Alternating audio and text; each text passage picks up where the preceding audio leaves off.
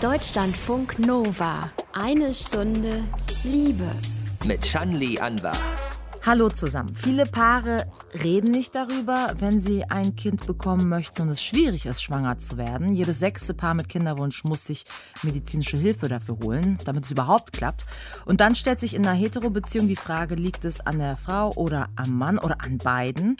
Und durch diesen Prozess sind Benedikt Schwan und seine Frau auch gegangen. Sie erzählen davon heute in eine Stunde Liebe. Willkommen. Ja, hallo. Hallo.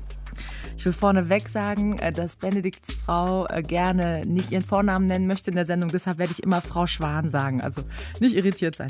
Und daher dann jetzt mal an die Schwans die Frage an euch beide. Ähm, was ist wohl aus eurer Sicht das größere Tabu? Als Frau keine Kinder kriegen zu können oder als Mann? Was meint ihr? Also definitiv als Mann würde ich sagen, weil ähm, Frauen in den letzten Jahren, glaube ich, gelernt haben, da offener auch drüber zu reden und das auch in die Öffentlichkeit zu tragen. Und Männer fangen damit jetzt erst langsam an, glaube ich.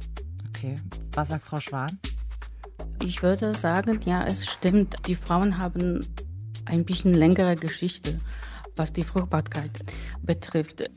Die Männer sind erst jetzt in den Fokus geraten. Mhm. Obwohl sie genauso beteiligt sind, weil ja. es braucht ja immer zwei. Okay, und Benedikt, du willst dieses Tabu, was es im Grunde um dieses Thema herum gibt, bei Männern brechen, hast dich als Journalist in die Recherche gestürzt, ein Buch dazu geschrieben, bist dafür um die Welt gereist, nach Japan, in das aussterbende Land, will ich mal kurz sagen, nach Kanada, um einen Mormon mit fast 150 Kindern zu besuchen oder nach Israel, um einen äh, Zukunftsforscher zu sprechen. Und wir reden ausführlich über all das, was du bei dieser Recherchereise so erfahren hast, bei diesen ganzen Reisen.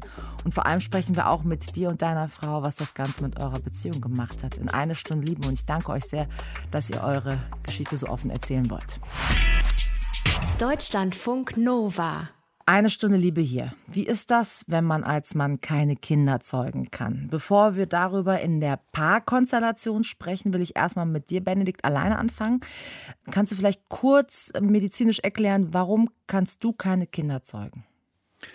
Also die Diagnose nennt sich Azospermie und das bedeutet faktisch eigentlich schlicht und ergreifend nur, dass es ähm, keine Samenzellen im Ejakulat gibt. Das heißt, das Ejakulat sieht ganz normal aus und ich kann ganz normal auch Sex haben, aber es fehlen halt die Samenzellen und dann kann natürlich eine Eizelle nicht befruchtet werden. Woran das liegt, weiß man nach wie vor nicht. Und es war so ein Zufallsbefund mehr oder weniger, nachdem es halt einfach bei uns nicht geklappt hat. Und dann habe ich mich untersuchen lassen. Also es könnte sein, dass es von Geburt an bei dir so ist die Möglichkeit besteht. Ich bin ja dadurch, dass ich selber Wissenschafts- und Technikjournalist bin, sehr interessiert, da Gründe auch zu finden. Ich bin in so einem Genpanel und da wird dann äh, regelmäßig immer geguckt, ob ich vielleicht in so eine Gruppe reinpasse, die eben auch Azospermie hat. Äh, bisher ist da aber auch noch nichts gefunden worden. Das mhm. heißt, es weiß keiner leider. Du hast dann deine Geschichte, deine Gedanken zur Kinderlosigkeit aufgeschrieben mit deinem Buch Ohne Kind. Und da beginnst du ja mit der Situation eben im Kinderwunschzentrum in Berlin, als der Arzt dir diesen Befund gibt, dass eben keine Samenzellen in deinem Ejakulat sind. Was hat diese Nachricht, was hat das für Gefühle in dir ausgelöst? Also ich habe richtig neben mir gestanden. Ich weiß das noch ziemlich genau. Das war im Winter, im Dezember 2016. Ja, Gott, meine Fresse, das ist so lange wieder her. Und es war wie ein Schlag irgendwie, ähm, weil man sowas eigentlich nie von sich annimmt. Ich denke, es ist so ein bisschen fast ist nicht so schlimm, aber es ist fast wie eine Krebsdiagnose. Da würde man am Anfang auch erst mal sagen, ähm, das kann doch nichts mit mir zu tun haben. Ich bin noch gesund. Und auf die Art äh, kam das bei mir an. Also es war erstmal ein komplettes Unverständnis und auch eine Verleugnung. Hm. Du warst da 41 Jahre alt.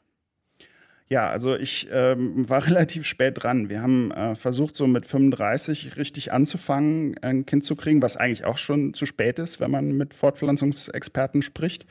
Und wir haben dann einfach über mehrere Jahre probiert und dann ging die Zeit ins Land. Die Leute, die über 35 sind, werden wissen, wie schnell diese Zeit dann auch vergeht. Und irgendwann habe ich dann gesagt, jetzt muss was passieren und dann habe ich mich untersuchen lassen. An einer Stelle schreibst du im Buch, ich zweifle an Aspekten meiner Männlichkeit, an meinem Platz in der Welt, an der Frage, warum ich überhaupt existiere, wenn ich mich nicht fortpflanzen kann. Also Glaubst du, genau deshalb reden viele Männer eher nicht so darüber, wenn sie keine Kinder zeugen können, weil es eben so an ihrer Männlichkeit kratzt? Ich denke schon. Also, ähm, wie gesagt, Zeugungsunfähigkeit hat ja jetzt nichts mit Impotenz oder so zu tun, aber äh, viele verwechseln das irgendwie, glaube ich. Ähm, und andererseits ist es halt so ein Ding, dass Männer ja, eine Funktion irgendwie haben, eine evolutionäre. Und äh, darauf führt man das irgendwie mental merkwürdigerweise, obwohl wir so weit gekommen sind in anderen Sachen, äh, wirklich dann auch zurück ich meine, insbesondere wenn man älter wird, keine Kinder hat, ähm, dann wird das Leben ja traurig beziehungsweise auch irgendwie einsam. Und das gehört, glaube ich, da alles mit dazu. Hm. Aber es ist jetzt nicht nur ein individuelles Problem. Ähm, du, du, betrachtest das ja im Grunde größer. Ähm, du schreibst, dass es ein Problem der westlichen Welt ist, das uns in Zukunft ja noch mehr beschäftigen könnte, weil ähm, es gibt da eine israelische Studie. Danach hat sich die Konzentration der Spermien des Mannes im Ejakulat seit 19 73 halbiert, also bezogen auf westliche Länder. Bedeutet jetzt nicht, dass ähm, Männer keine Kinder mehr bekommen können, aber dass die Wahrscheinlichkeit eben ähm, so ist, dass es länger dauern könnte, bis äh, eine Frau schwanger wird. Ähm, wie kommt es zu dieser Entwicklung in der westlichen Welt? Ich nenne das ein Weltproblem, weil es tatsächlich so ist, dass ähm, alle Länder, wo man guckt, äh, betroffen sind. Und ich meine, wir werden jetzt nicht von heute auf morgen aussterben, aber ähm, die Wahrscheinlichkeit, dass wir da ein wirkliches Problem kriegen in den nächsten Jahrzehnten, die ist groß. Und ähm, was die Begründung anbetrifft, da gibt es verschiedene Forschungsansätze, ähm, die ich auch beschreibe, aber letztlich weiß man nicht wirklich, woran es liegt. Also es, es fängt an mit Umweltbelastung, Kunststoff, ähm, das teilweise hormonell wirkt, andere Geschichten wie äh, genetische Veränderungen das Thema ist so breit, dass man da eigentlich wirklich intensiv mal ein großes Projekt auch aufstellen müsste. Also das wäre toll was für die WHO, äh, wenn Corona vielleicht vorbei ist. So als ähm, nächstes Projekt, ja. Ja, also äh, der Punkt ist, was man halt bei dieser ganzen Geschichte einfach vergisst, ist, ähm, da hängt unsere Zukunft dran. Und es sollte auch im Interesse eines Staates sein, natürlich dafür zu sorgen, dass der Staat weiter existiert. Das habe ich in Japan total deutlich gesehen. Aber das ist eine Sache, die uns möglicherweise auch bevorsteht. Weil wenn wir uns nicht mehr fortpflanzen können, gibt es keine Zukunft mehr. Und ähm, die Leute werden dann, glaube ich, auch irgendwie depressiv oder auch nicht mehr Zukunft zugewandt sozusagen. Weil wir machen ja tatsächlich Sachen nicht nur für uns, sondern eben auch für die Zukunft unserer Gesellschaft. Deutschlandfunk Nova. Eine Stunde Liebe. Wir sprechen darüber, wie es ist, wenn der Kinderwunsch nicht in Erfüllung geht. Ähm, Benedikt hat dazu ein Buch geschrieben und dafür unter anderem mit einer Stammzellenbiologin aus den USA gesprochen, Renee Rijo Pera, die sagt, keine Kinder bekommen zu können, ist so, als wäre jemand gestorben. Frau Schwan, jetzt nochmal an dich gerichtet. Empfindest du das auch so? Ja, ähm, ich glaube, die ganze Sache ist mir deutlich klar geworden, als ähm, meine Schwester ein Kind bekommen hat. Ich habe sie wirklich intensiv neun Monate ähm, begleitet mit allen hoch und runter, mit allen Problemen und Freuden.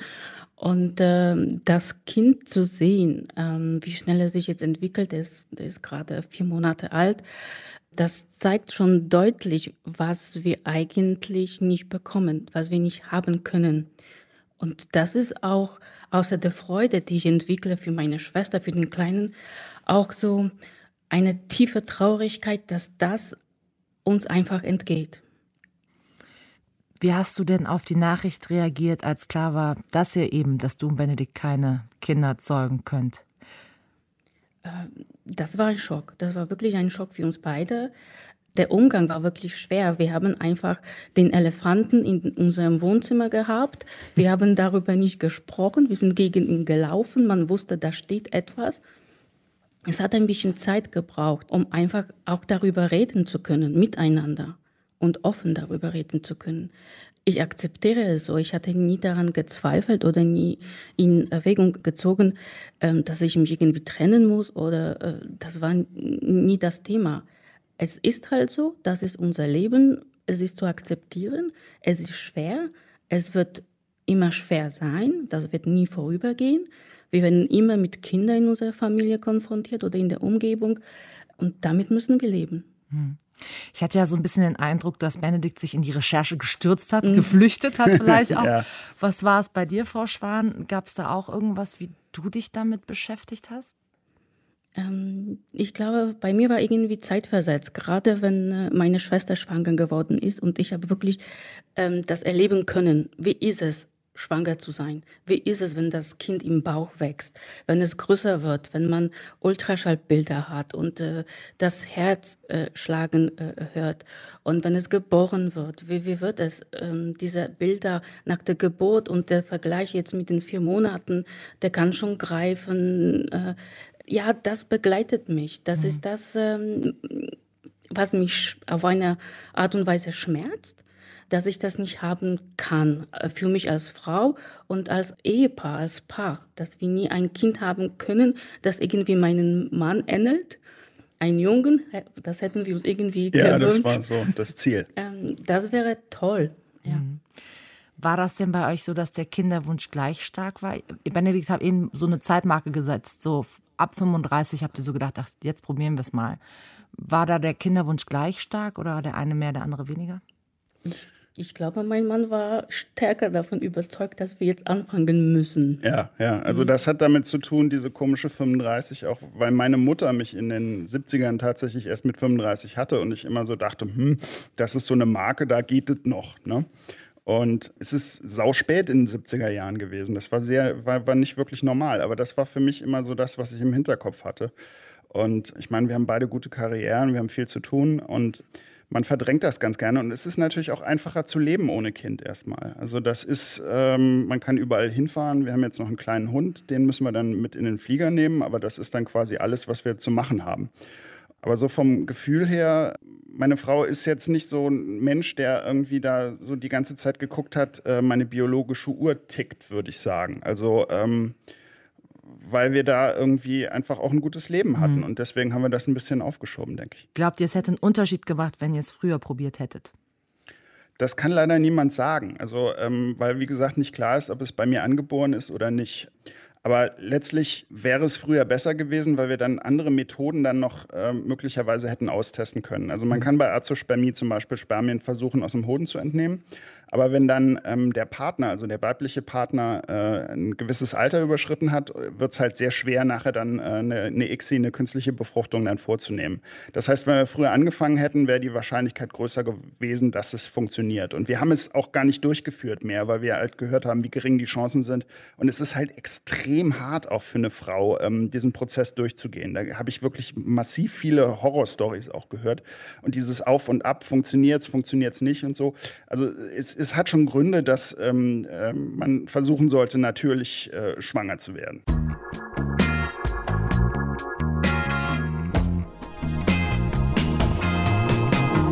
Benedikt, du hast es eben schon angesprochen, die Methode, wie es hätte im Kinderwunschzentrum laufen können. Und ihr habt euch dann, weil ihr beide so Anfang 40 seid, aus Altersgründen dagegen entschieden, äh, gegen Samenentnahme und so weiter und dann Eizell befruchten und später dann einsetzen wieder bei deiner Frau. War das so die Geschichte, dass euch das ja einfach auch ein, Aufwand war in eurem Alter, wo man das Gefühl hat, das zerrt zu sehr an uns?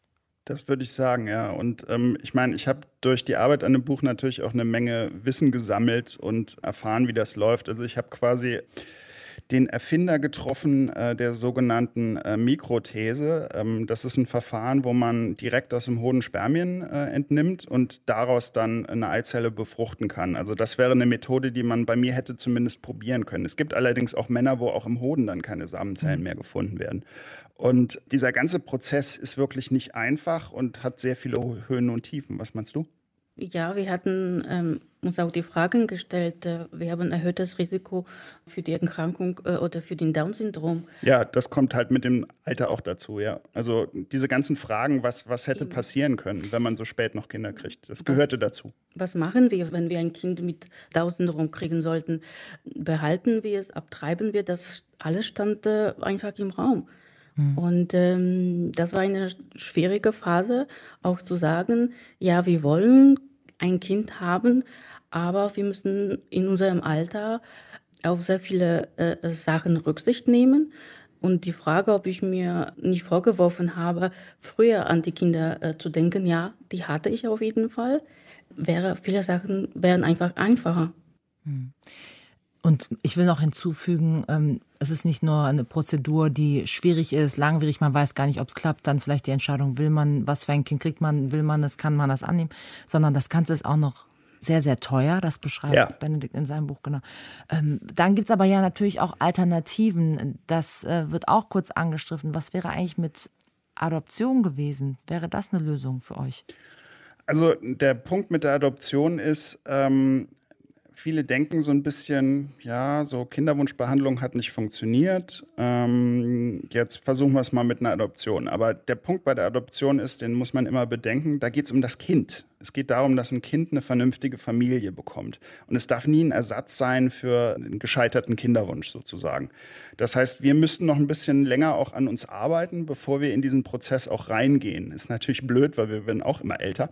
Aber es ist ganz wichtig, dass es da um das Kind geht und dass man das dann nicht so als Ersatz sieht. Das heißt, wir müssten uns komplett auch schon verabschiedet haben von dem Kinderwunsch, was wir irgendwie mental noch nicht haben, äh, bevor wir in dieses Thema dann einsteigen. Ich kann für uns nur sagen, dass wir halt ähm, vor Corona erwogen hatten, dass wir zumindest Pflegschaften mal probieren, beziehungsweise uns da zumindest rantasten. Da gibt es ja Kurse und ähm, dass man halt schaut, dass man sich so langsam daran tastet, bevor man dann zu einer Adoption dann übergeht. Und das ist jetzt mit Corona schwieriger? Ja, absolut. Also diese ganzen Sachen, die halt vorher super normal waren, Treffen und so weiter, das ist alles nach wie vor sehr, sehr schwer. Eben hat Frau Schwan schon anklingen lassen, ja, was das mit eurer Beziehung eigentlich alles gemacht hat, dieses Thema. Und es klingt ja jetzt, wenn man euch so zuhört, auch so, als ob ihr noch in einem Prozess seid, als ob das jetzt gar nichts ist, was abgeschlossen ist.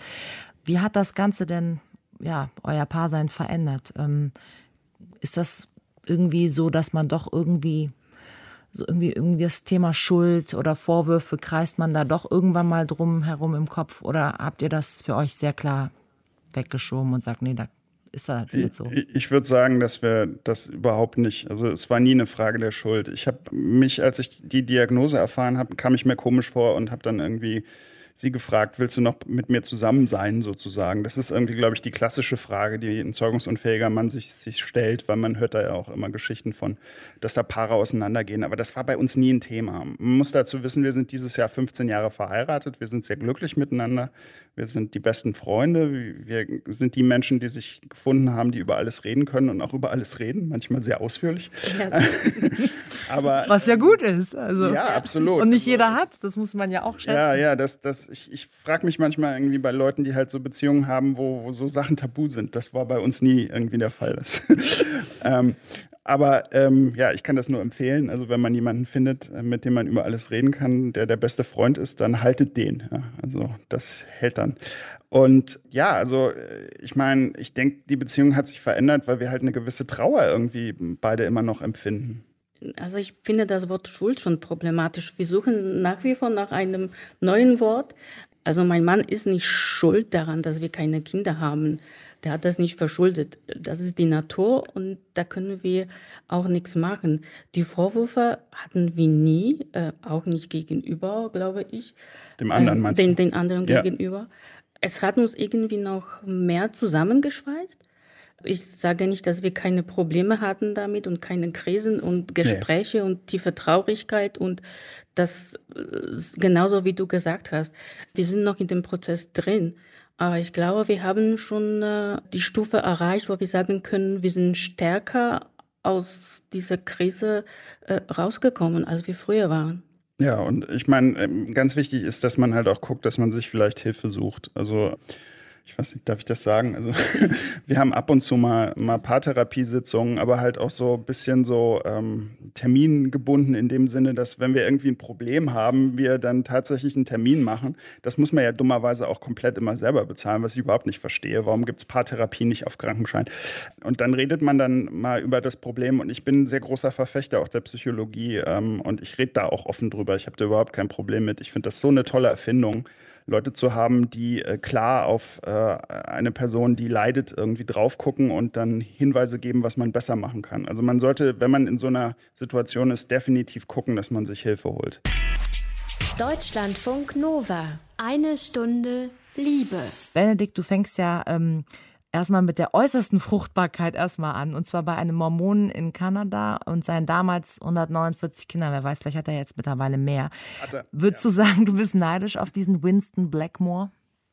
Also neidisch in dem Sinne, dass er halt das Leben so locker nimmt, sozusagen. Ja, also ich meine, wenn man sich anguckt, es gab ja Gründe, dass wir auch relativ spät mit dem Kinderkriegen probieren angefangen haben. Bei dem ist das irgendwie so, gehört einfach mit dazu. Und ich finde, das sollten wir vielleicht in der Form beherzigen, dass wir irgendwie Kinder mehr als normal hinnehmen. Also in dem Sinne von, ähm, das ist kein Riesenprojekt, sondern das gehört einfach zum Leben dazu. Und ähm, da würde ich sagen, beneide ich ihn schon. Ähm, ansonsten ist das natürlich eine absolute Extremsituation. Also, ähm, wie gesagt, er hat jetzt mittlerweile 150 Kinder. Eins ist jetzt leider gestorben, habe ich auf Facebook gelesen. Aber es war schon sehr spannend, weil er quasi so äh, irgendwie das andere Extrem ist. Ich hier ohne Kinder und er hier mit den 150. Hm. Jetzt ist es so, ähm, ihr habt es ja eben auch schon angesprochen, es ist natürlich so ein abwägen aktuell in unserer Gesellschaft manchmal auch, was ist mit meiner Karriere, was ist mit meiner Selbstverwirklichung, wenn ich jetzt ja. früher Kinder kriegen will. Aber trotzdem ähm, hast du das Gefühl, von den Mormonen können wir lernen, wenn wir jetzt mal dieses ganze Sektencharakter ähm, ausblenden. Ja, absolut, ähm, ja, das sollten wir. Ja, einfach machen. Und du hast ja sogar eine Zahl, wo du äh, sagst, einfach am besten mit 25 starten. Ist das so deine Erkenntnis? Ja, absolut. Ähm, es ist natürlich völlig illusorisch, wie das aktuell in Deutschland abläuft. Ja, also, ja Elterngeld, ähm, Kita-Plätze, werden dir ja, die Leute, die es vielleicht also, kennen, entgegenschreien. Was ist damit? Aber alle Probleme, die wir quasi haben, was diese Fortpflanzungsthematik anbetrifft, zumindest im natürlichen Sinne, ja, wenn jemand erkrankt ist, ist es natürlich was anderes. Aber ähm, mir hat mal ein Fortpflanzungsmediziner gesagt, dass 70 Prozent der Fälle in den Kinderwunschzentren einfach gar nicht da wären, wenn die Leute frühzeitig anfangen würden. Und ich finde, das sollte man beherzigen. Also ich sehe es zum Beispiel in Norwegen, was ja ein toller westlicher Staat ist auch und nicht so weit von uns entfernt, wo das tatsächlich funktioniert. Wir haben ein befreundetes Paar, die hatten äh, drei Kinder mit Mitte 20 und die waren keine Sozialfälle, ja, die hatten Karrieren und das kann funktionieren, aber wir müssen damit erstmal anfangen und wir sind da überhaupt noch nicht so mental drin. Stattdessen wird alles weiter verschoben, ne? Social Freezing und diese ganzen Geschichten und es soll halt äh, den Leuten klar sein, dass es je älter man ist, bei Mann und bei Frau übrigens, also Männer ähm, haben auch später Schwierigkeiten, das ist keine Sache, die man so lange aufschieben sollte, wenn es einen natürlich interessiert. Du warst auch in Japan, um mit einem Zukunftsforscher zu sprechen. Was für eine Zukunft blüht uns denn aus seiner Sicht, wenn es um Kinder geht?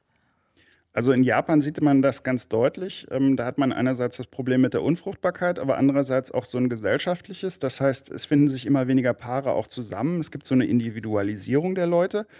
Und ich denke, da lösen sich halt teilweise einfach Strukturen auf, die man halt vorher kannte. Ich habe mit einem sogenannten grasfressenden Mann geredet, der quasi so seine traditionelle männliche Rolle komplett aufgegeben hat. Also der geht nicht auf Frauen zu, sondern der wartet, bis Frauen auf ihn zugehen sozusagen. Das gibt es zwar immer häufiger, auch heutzutage normal. Aber da werden Rollenbilder sich verändern und es wird auch möglich sein, dass Familien einfach anders aussehen. Ja? Dass Familien aus mehr nur bestehen als Mann und Frau.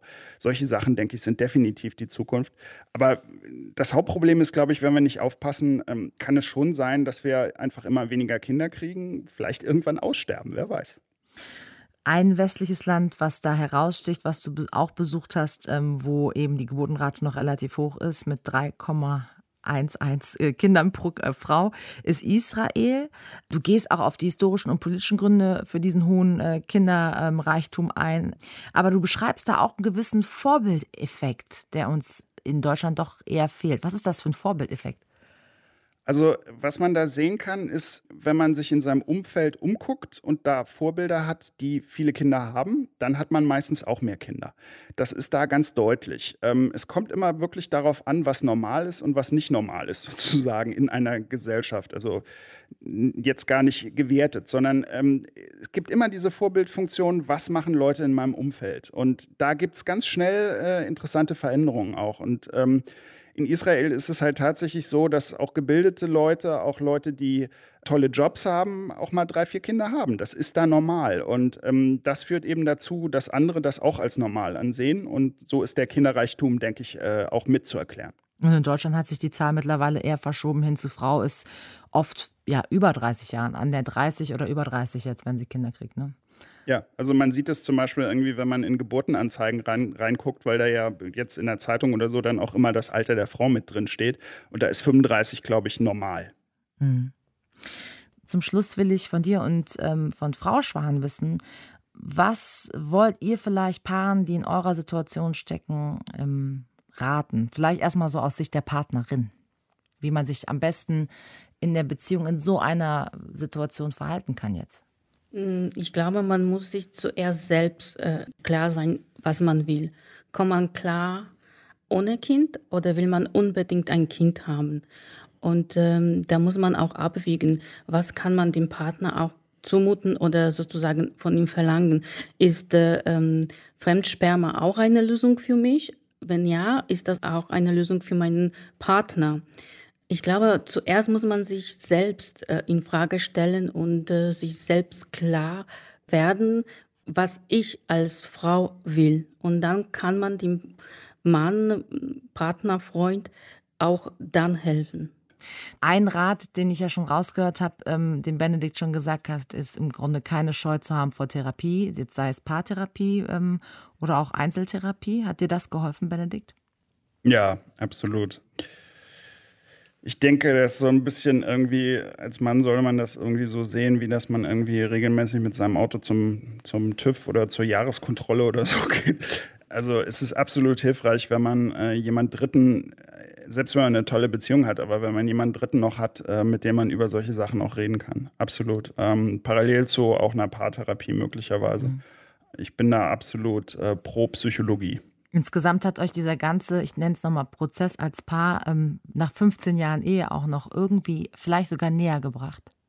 Ja, das würde ich definitiv sagen. Ja. Mhm. Also es ist, ähm, ja, also es funktioniert nach wie vor, die Beziehung. Ich meine, 15 Jahre ist wirklich eine lange Zeit. Also ich verdränge das immer, dass das schon so lang ist, also dass die Zeit so schnell vergeht. Aber ich denke schon, dass, dass uns das stärker gemacht hat. Auf jeden Fall. Also der Umgang mit dem Problem, ähm, mit der Situation, diese Vertrauenheit, die da entstanden ist, dieses Verständnis auch auf beiden Seiten, die Paartherapie, wo wir manch, an manchen Punkten irgendwie so äh, weit auseinander standen, dass wir einfach den anderen nicht gesehen haben und äh, dass wir auch ähm, gesehen haben, was der Partner meint mit seinen Worten oder mit seinen Taten, dass es auch schwierig für ihn ist, wieder das Verständnis füreinander zu finden. Wir haben das überstanden. Wir wissen, glaube ich, was wir aneinander haben mhm. und dass wir mit Problemen umgehen können. Es ist nicht einfach. Es wird nicht einfach sein. Aber naja, es kommen neue Probleme wie im Leben und ich bin mir sicher, das können wir auch schaffen. Und ich denke halt, ähm, für die Männer, die, die zuhören und ihre Frauen, wenn ihr betroffen seid, sucht euch Hilfe, redet auch darüber. Das ist das Aller, Allerwichtigste aus einer männlichen Perspektive, weil Männer einfach das so weit tabuisieren. Ich kann denen nur zurufen, ihr seid definitiv nicht allein. Man redet davon, dass ungefähr sieben Prozent ähm, aller Männer äh, von Zeugungsunfähigkeit betroffen sind wir müssen da vielleicht auch so eine Form von Bewegung irgendwie aufbauen, damit mehr geforscht wird, damit der Staat das Problem einfach sieht, was absolut, absolut jetzt derzeit nicht funktioniert und nicht gemacht wird. Deswegen, also wir organisieren ja ganz gut, wir Männer.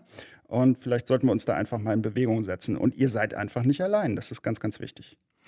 Sagt Benedikt Schwan. Sein Buch heißt Ohne Kind, männlich, Kinderwunsch, steril, wie es heißt, zeugungsunfähig zu sein. Und das Buch kostet ähm, 20 Euro. Ich danke beiden, Herr und Frau Schwan, für den Besuch in eine Stunde Liebe und danke euch vor allem für eure offenen Worte. Vielen Dank, hat viel Spaß gemacht. Dankeschön.